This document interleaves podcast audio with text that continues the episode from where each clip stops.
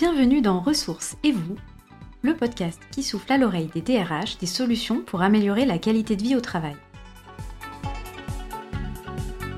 Jeudi, dernière ligne droite avant le week-end. La fatigue s'installe et on puise dans nos réserves d'énergie. On s'accroche à toutes ces petites choses qui nous permettent de garder ce fameux équilibre vie pro-vie perso si souvent mis à mal, dont on parlait dans l'épisode précédent.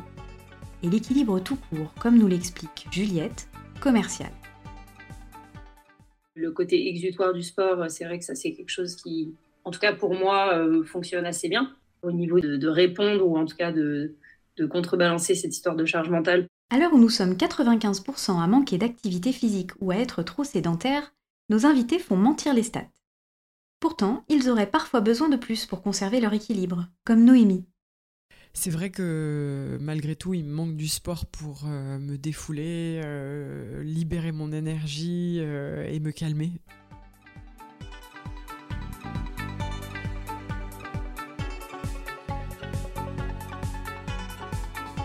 Vous, le sport, vous le pratiquez quand?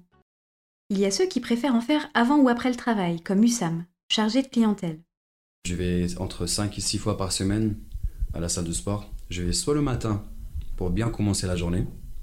Je prends ma douche euh, à la salle, donc euh, à peu près 20-30 minutes avant. En plus, il y a une salle à 300 mètres de je travaille. Sinon, je fais ça après le travail. C'est le déstress. Ça aussi, ça me fait du bien. Mais je préfère le matin.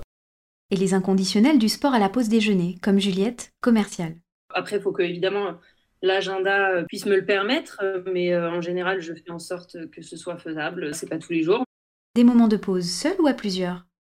Juliette, elle, court en compagnie de ses collègues. C'est plus sympa, ça permet de partager aussi un moment.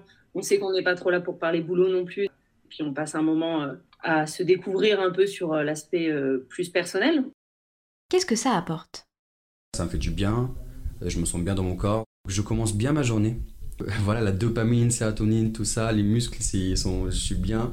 J'arrive au travail, je suis dans, en bonne humeur tu as euh, l'esprit un peu libéré, tu t'es bien dépensé et puis euh, tu peux repartir entre guillemets de zéro dans ta journée. Tu as un petit peu évacué peut-être les frustrations que tu as pu avoir dans la matinée.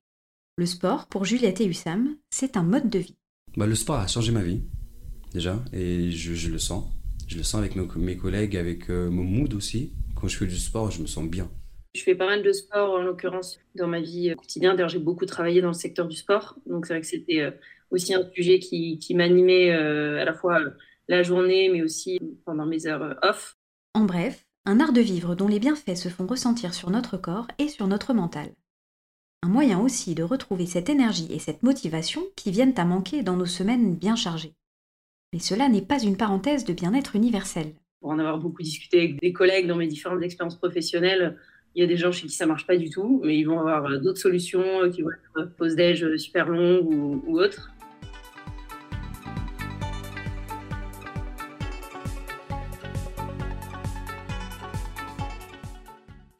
S'il est évident que les salariés sont acteurs de leur bien-être, 76% d'entre eux estiment que l'entreprise joue un rôle déterminant à ce sujet. J'adorerais qu'on puisse me l'enseigner. J'adorerais qu'il y ait des sessions de respiration, des moments d'ouverture euh, qui existent euh, un peu plus régulièrement. Que mon manager m'impose en fait de sortir euh, la tête du guidon.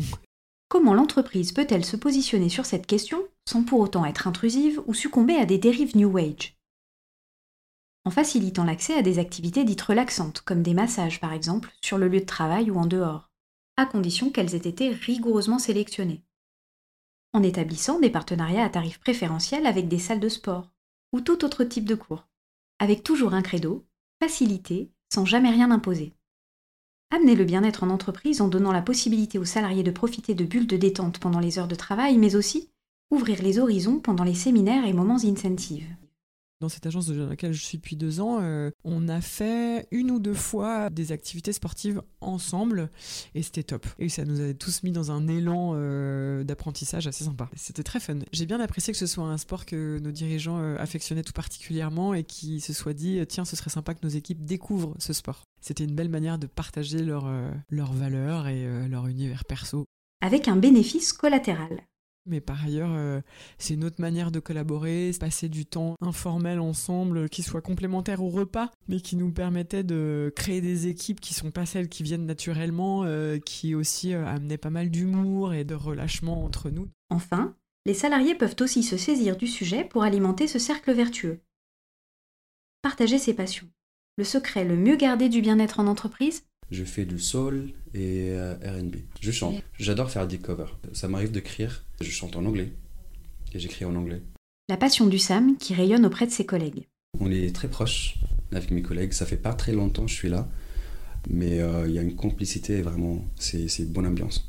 Euh, là, la semaine prochaine, on est en train de regarder, d'organiser un karaoké par exemple. Et je trouve ça très sympa. Pour mettre en place des solutions qui satisfont le plus grand nombre, les employeurs peuvent faciliter la vie de leurs collaborateurs en proposant un accès au sport. Yoga, danse, fitness, football ou même challenge de pas. L'enjeu est de choisir un partenaire à même de vous proposer des sports et activités de détente variés, conviennent à tous les âges et toutes les conditions physiques, avec des formules sans engagement pour permettre aux curieux et aux curieuses de s'initier à différentes disciplines. Cerise sur le gâteau, certains dispositifs de partenariat peuvent bénéficier d'une défiscalisation. Pour terminer cette semaine consacrée à la qualité de vie au travail, si on parlait de nos trajets et ce qu'ils disent de nous. C'est le sujet que l'on abordera demain vendredi dans le dernier épisode de notre série consacrée à la mobilité. Vous écoutez Ressources et vous, le podcast qui souffle à l'oreille des DRH des solutions pour améliorer la qualité de vie au travail.